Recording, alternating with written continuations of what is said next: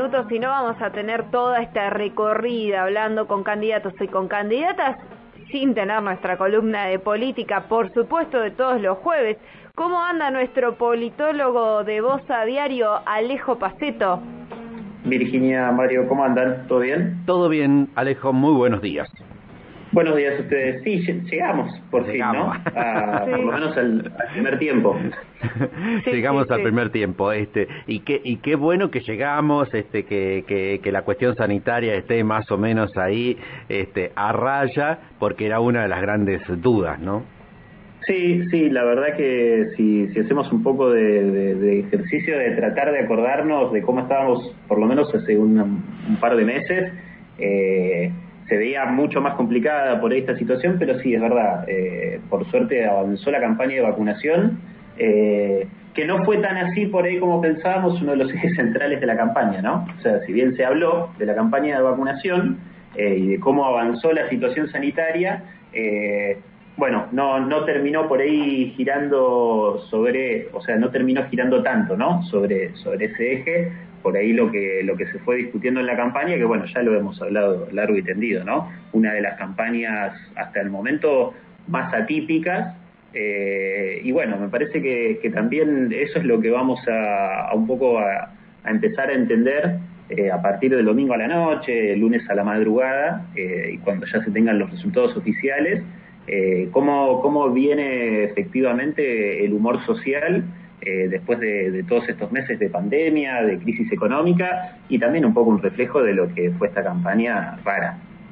Sí, te iba a preguntar justamente porque yo, en mi caso, pero creo que es algo general, como que es medio difícil saber cuál va a ser el resultado de las PASO. En otras PASO teníamos muy claro quién iba a terminar ganando la interna, quién iba a pasar el piso del 1,5%. Ahora hay dudas en Neuquén, hay dudas sobre qué va a pasar con esto de que Juntos por el Cambio se rompió, hay dudas de cuál es el peso real de Rolo Figueroa dentro del MPN. Sí, sí, sí, es verdad. Eh, está, bueno, en ese sentido es mucho más jugosa.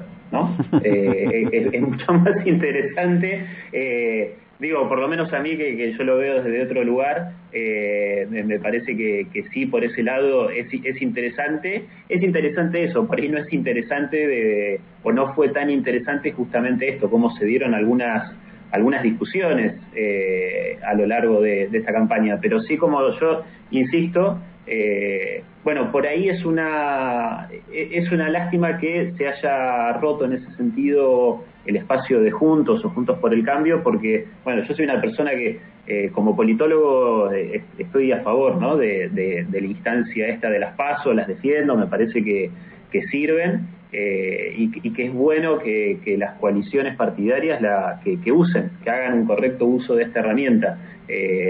porque, ¿Por qué esto? Porque permite la, las que, se visibilicen estas internas, que se dé la discusión, y bueno, por ahí es una lástima que se hubiese roto por ese lado ese espacio. El movimiento es una, herramienta que la usa siempre, el movimiento popular neuquino, bueno, ahí tenemos una parte, una parte jugosa. Y bueno, el otro principal eh, frente partidario terminó siendo una lista de unidad, más allá de que tiene algunas internas, pero pero bueno, por ese lado me parece que sí, sí está bueno tener como este grado de incertidumbre sobre qué va a pasar en algunos casos.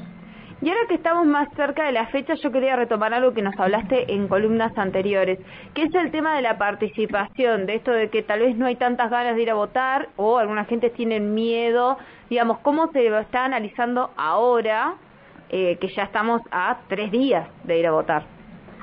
Bueno, e, eso eso que, que decís vos del... no sé si el miedo lo, lo referías por la cuestión sanitaria, porque eso sí es... Ah, eh, sí, y es algo que yo por lo menos lo que he visto en, en algunas encuestas no es un tema que aparece, ¿no? El, digamos, como no querer ir a votar por la cuestión sanitaria, eh, digamos, por, por miedo al contagio, ¿no? O una situación de aglomeración social, más allá de que se sabe que, que, están los protocolos muy bien armados y que hay mucho trabajo de eso por parte de, de, la Cámara Electoral y de las secretarías electorales, pero me parece que sí lo que vamos a ver justamente eh, es, es por ahí eh, menor participación que en otras elecciones y esto sí tiene que ver con lo que venía diciendo, con el, con el humor social que se fue generando con, con todo este contexto de eh, bajo de, un clima de campaña bastante particular.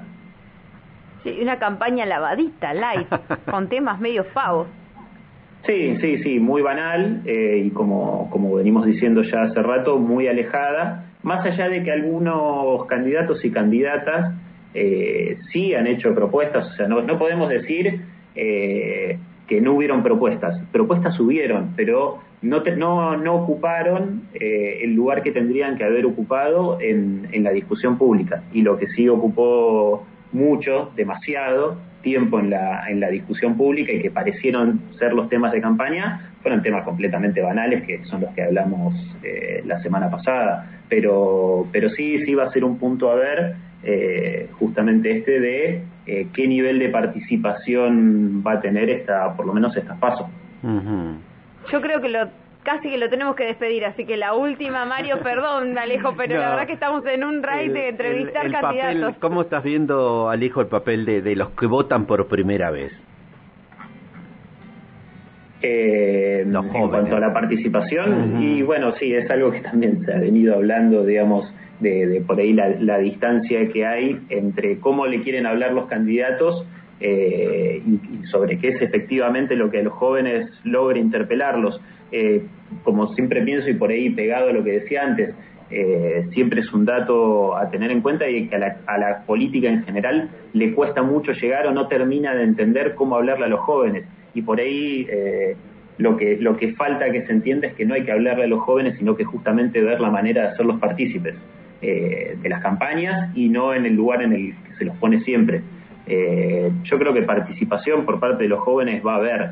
Eh, quizás no sea, no sea eligiendo a quienes por ahí uno preferiría que elijan, ¿no? Porque hay, digamos, mucho vuelco de los jóvenes por ahí a, a, posturas que no son por ahí eh, las más democráticas, ¿no? Y eso es lo que se ve mucho. Digo, jóvenes, muchos jóvenes siguiendo a candidatos como, como Milei, ¿no? Eso me parece que sí es un dato eh, no muy positivo. Pero bueno, tampoco quiero quiero subestimar la participación, ¿no? De los jóvenes en este caso.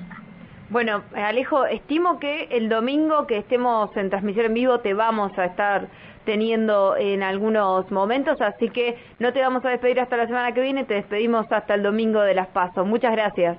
Ustedes. Así pasaba la columna de política a cargo del presidente de la Asociación Neuquina de Ciencia Política, Alejo Paceto. Mario Rojas.